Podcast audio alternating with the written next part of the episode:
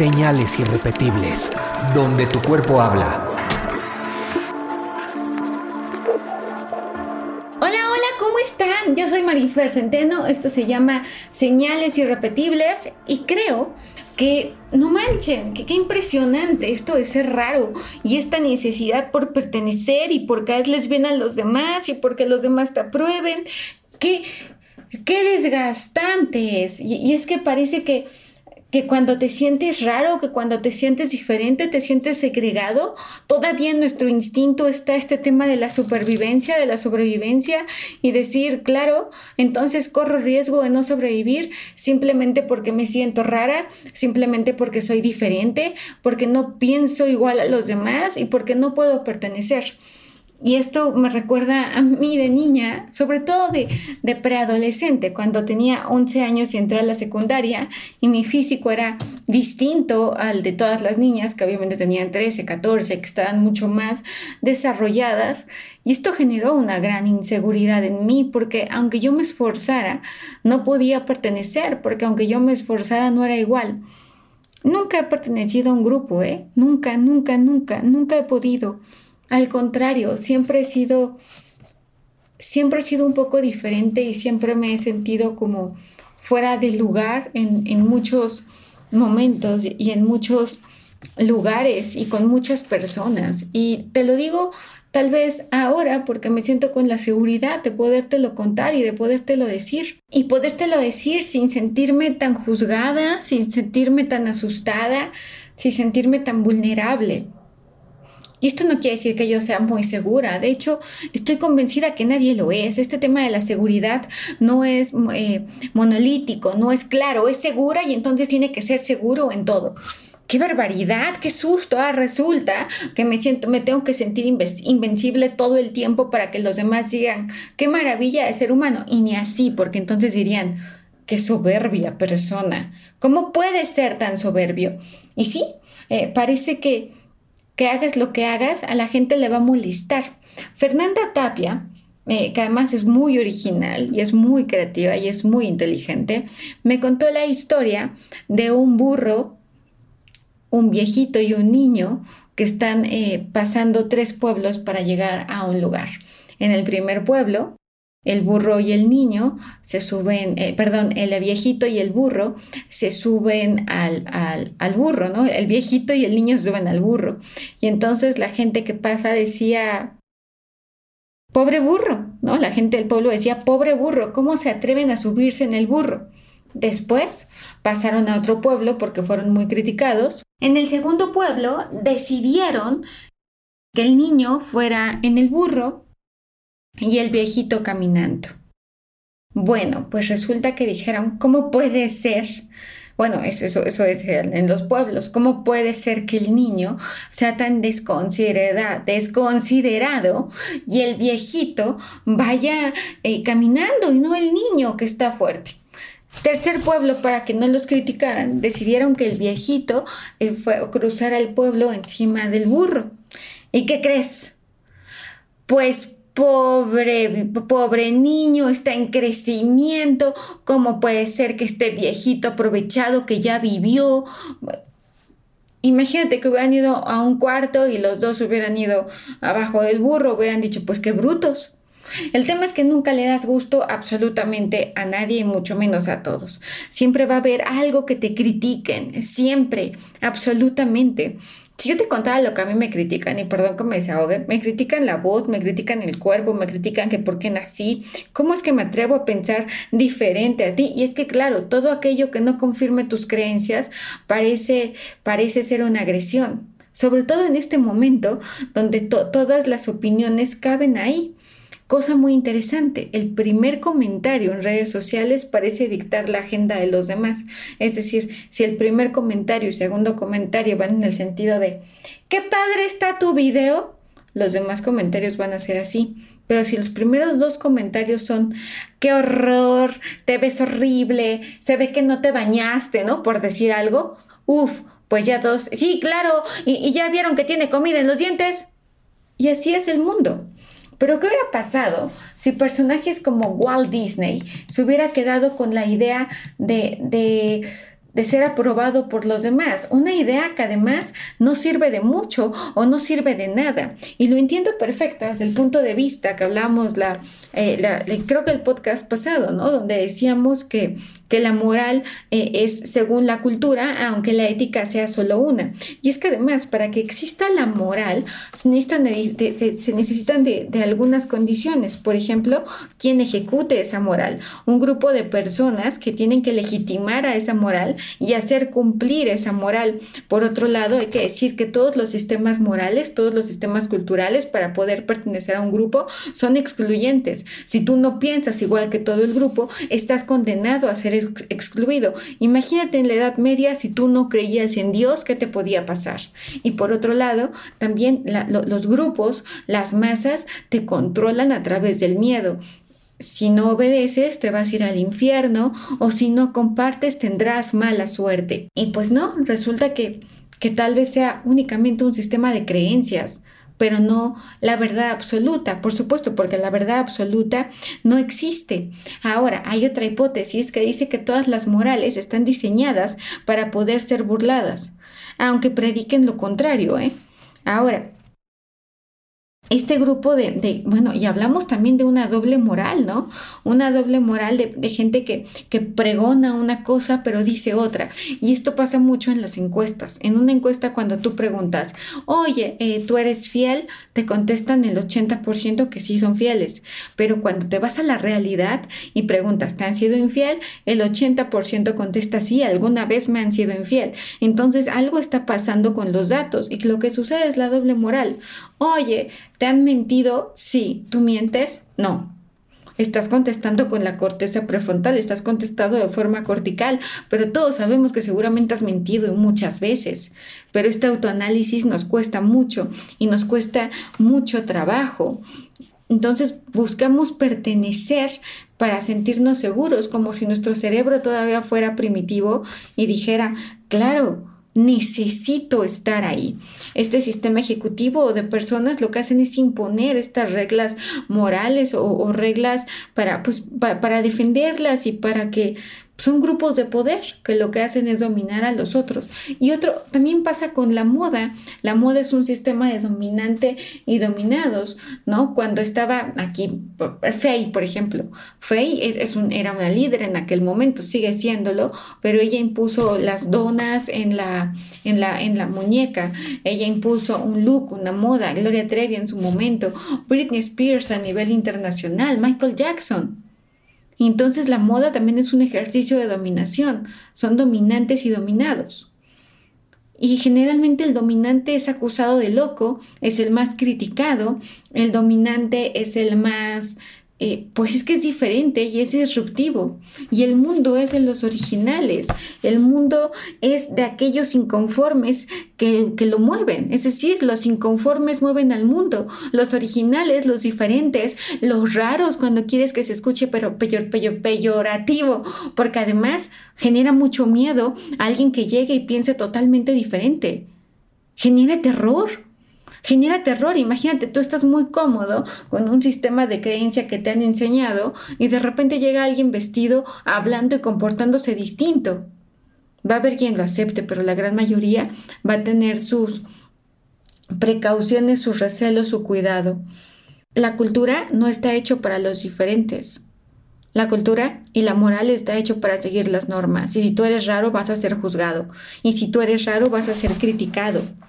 Y si tú eres desconfiado, peor tantito. ¿Cómo puedes desconfiar de los grupos de poder? Ancianos, videntes, oráculos, gurús, profetas, sacerdotes, reyes, emperadores, faraones.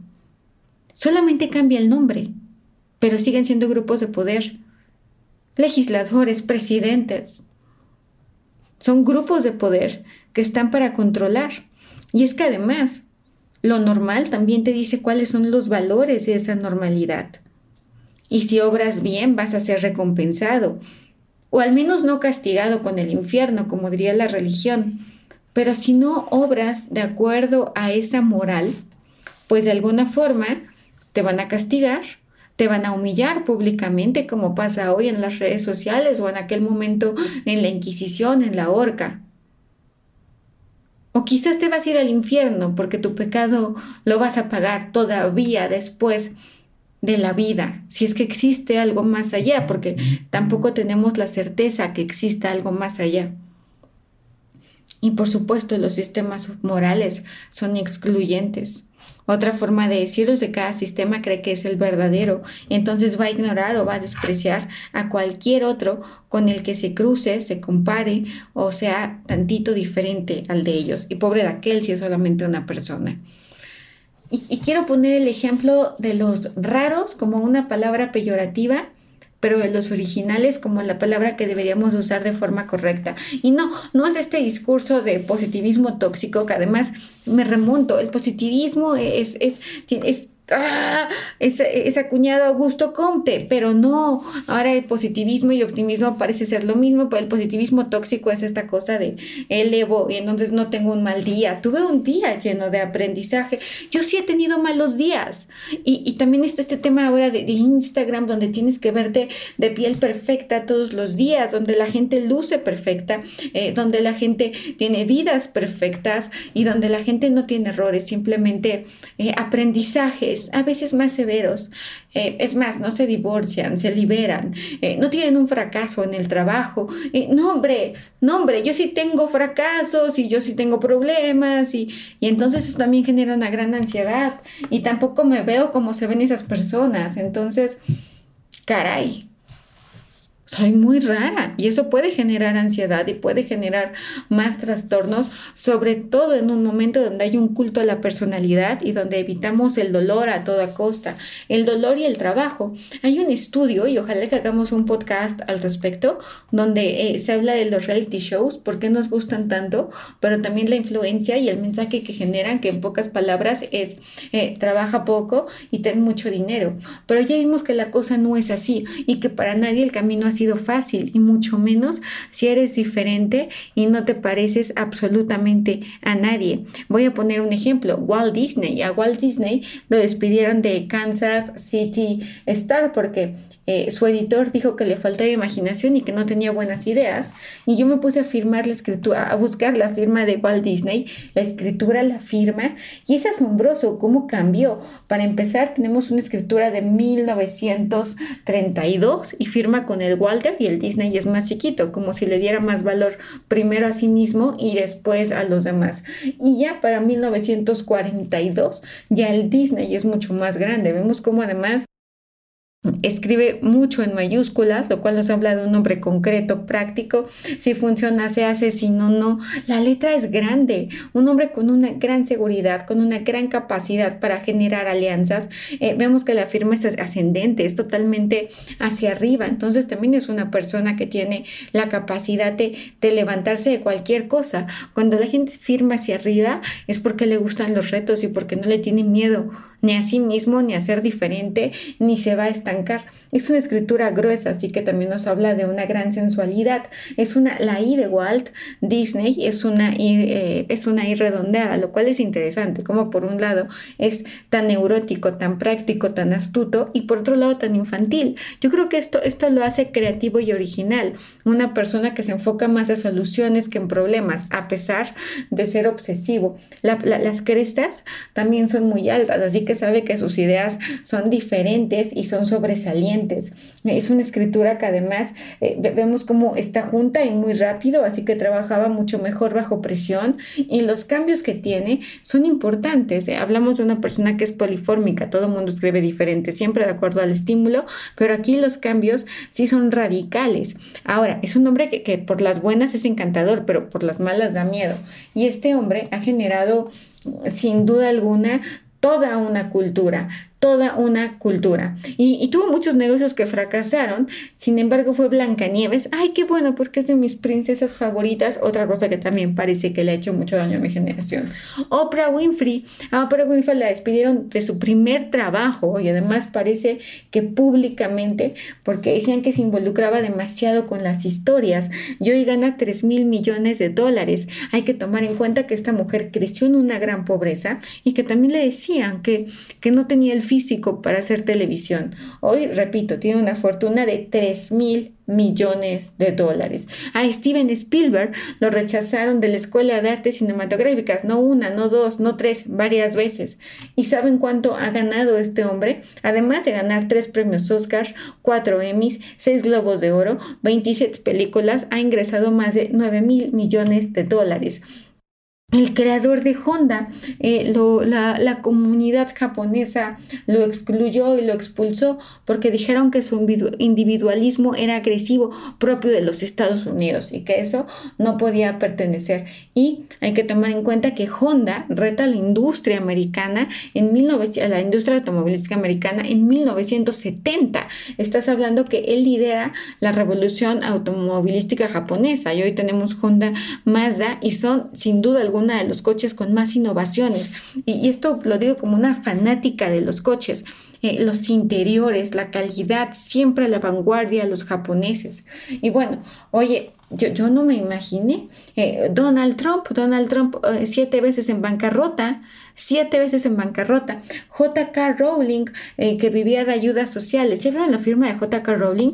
También tiene números escondidos. Es el toque de Midas. Se los voy a, se los voy a hacer en un episodio porque el toque de Midas es algo que, que yo descubrí y, que de alguna forma ya se volvió parte de la grafología. Creo que ha sido como mi aportación. el toque de Midas, como el cerebro asocia eh, los números con dinero, como cuando te digo, hablemos de números, bueno, pues hablemos de números, es hablemos de dinero. Entonces el cerebro y ve cómo la, la, firma de JK Rowling, búscala, toda está llena de números escondidos. Albert Einstein le decían que era muy tonto y que tenía problemas para comunicarse eh, con los demás y que, y que no podía aprender. Es más, dicen que su maestro le dijo que era un tonto. Y miren, ganó un premio Nobel de Física. Eh, por supuesto, oigan, bueno, JK Rowling ya la hablamos y que ahora pues es la primera escritora multimillonaria, Charles Darwin.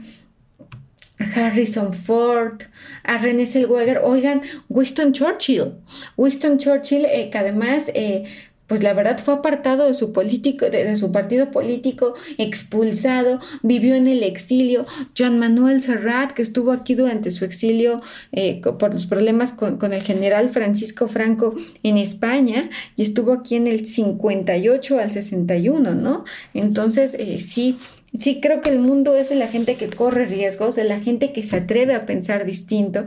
¿Qué hubiera pasado si Marta de baile, que es tan exitosa, se hubiera quedado únicamente con la idea de, bueno, no, ella, ella ha comentado que se encontraba sola y con las hijas. Oye, la necesidad. La necesidad también te vuelve creativo. La necesidad de sacar adelante un hijo. La necesidad de demostrarle al mundo quién eres. De cómo la gente que se burló de ti ahora diga, ah, pues mira, Mira nada más, el que ríe al último ríe mejor. Y sí, el mundo es quizás de estas personas que no se quedan. Michael Jackson, Michael Jackson, que, independientemente de, todos los mitos que ya hablaremos que hay a lo largo de su vida, pues generó nuevas ideas, rompió con lo establecido. Eh, Donald Trump, lo repito, yo no digo que, sea santo de mi devoción, pero es un ejemplo muy importante. Eh, es tan importante decir, que hay que defender lo que somos, más allá de lo que nos digan, defender quién soy, defender cómo me siento, defender cómo, cómo me veo, defender cómo estoy. Decir es cierto, no soy uno más del montón. Tal vez soy, tal vez soy el borrego, eh, o como dicen, la oveja negra. Tal vez soy un poco loco, tal vez soy un soñador, tal vez soy un rebelde. Y son más de las etiquetas, ¿no? Pintores como Salvador Dalí, que también fue sumamente criticado. Pero yo creo que hay dos cosas que son conceptos importantes tener confianza en ti, que es algo que se va construyendo. Es decir, este tema también está muy romantizado, la seguridad, tengo que ser seguro en todo y todo el tiempo. No es cierto, yo soy insegura en muchísimas cosas, ¿no? Y todos lo somos. Imagínate hasta, si no tuviéramos este límite que te da la inseguridad, esta certeza. La seguridad no es una piedra. Hay, hay, hay cosas en las que eres muy segura y hay cosas en las que dudas todo el tiempo. Y también es válido, aunque tengas que trabajarlo. ¿No? Y, creo, que, creo que el gran reto está en convertir esa, esa rareza en una ventaja, en un diferenciador, como cuando presentas un producto y te dicen, ¿y por qué me conviene más? Pues porque es diferente, porque es mejor por alguna u otra razón. Y tal vez tú también eres mejor y no te has dado cuenta y no quieres verlo.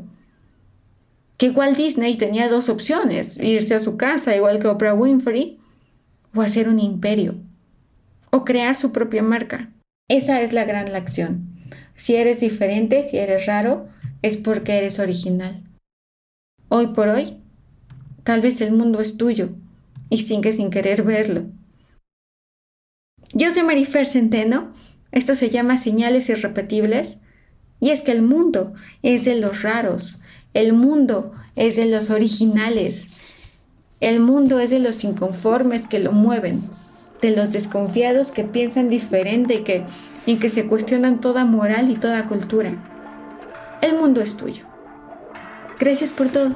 Señales Irrepetibles es un podcast producido por Sonoro. Si te gusta nuestro contenido, ayúdanos con una calificación de 5 estrellas, escribe una buena reseña y compártelo. Suscríbete a nuestro canal en cualquier plataforma de podcast en donde nos estés escuchando ahora mismo.